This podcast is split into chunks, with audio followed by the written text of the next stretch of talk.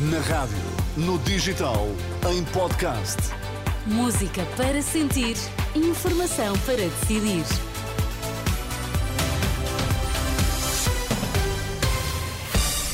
Vai começar o Jornal das 10 para já as notícias em destaque. Bom dia. Bom dia, Paulino. Forte pressão na urgência do Hospital de Louros, com pacientes muito urgentes a aguardarem mais de 12 horas para serem observados. Neste jornal vai ficar também a saber como estará o tempo em Portugal à entrada de 2024.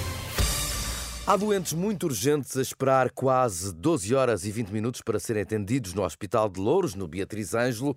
Ainda no Distrito de Lisboa, o Hospital de Amadora Sintra, o tempo para doentes urgentes já foi este sábado de 8 horas, mas a espera diminuiu uh, nos últimos minutos para menos de 4 horas, enquanto que no Hospital de Santa Maria, em Lisboa, os doentes urgentes aguardam pouco mais de 12 horas. Situação mais calma a norte. No Hospital de São João, os doentes urgentes aguardam agora 3 horas pelo atendimento enquanto que em Penafiel o tempo de espera para situações urgentes é neste momento de hora e meia. Já nasceram em Portugal este ano 79 mil bebés, mais 2.400 do que em 2022.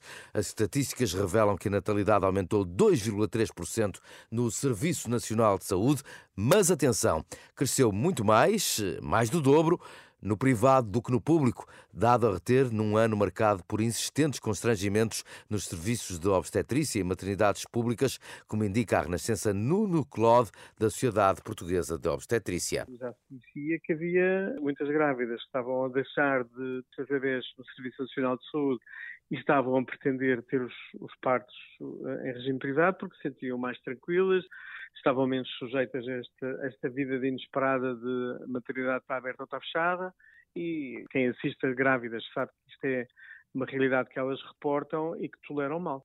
Nuno Claude, da Sociedade Portuguesa de Obstetrícia, ouvido pela jornalista Anabela Góis. Já a pensar numa nova geringonça, Mariana Mortágua quer uma direita em eh, minoria no Parlamento e admite abrir caminhos de diálogo à esquerda. Os objetivos eleitorais da coordenadora do Bloco de Esquerda são traçados na mensagem de Ano Novo. Que a direita continue em minoria. Não depende só do Bloco, é certo.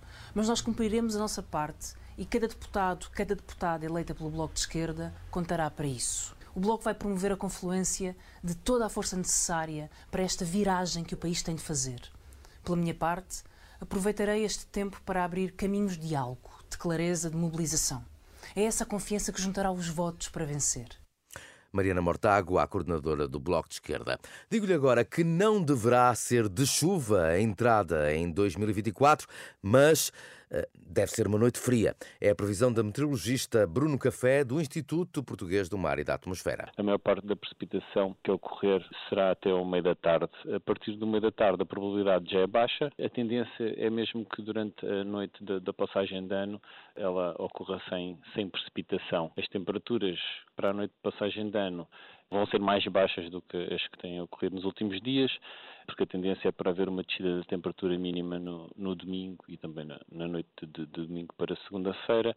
Temos mínimas que durante essa noite no interior, eh, norte e centro, poderão rondar os menos 2 a, a 2 graus e, e no restante território, do modo geral, entre os 4 e os 8 graus.